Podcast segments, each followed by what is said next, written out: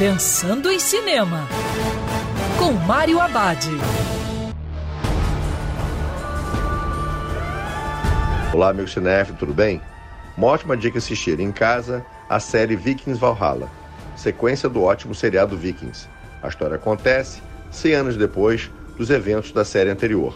O título Valhalla é o lugar místico que os vikings acreditavam ir após a sua morte. A trama conta as aventuras dos vikings mais famosos do início do século XI, entre eles o lendário explorador Leif Erikson. Ele inicia uma jornada épica após tensões entre o povo viking e a realeza inglesa.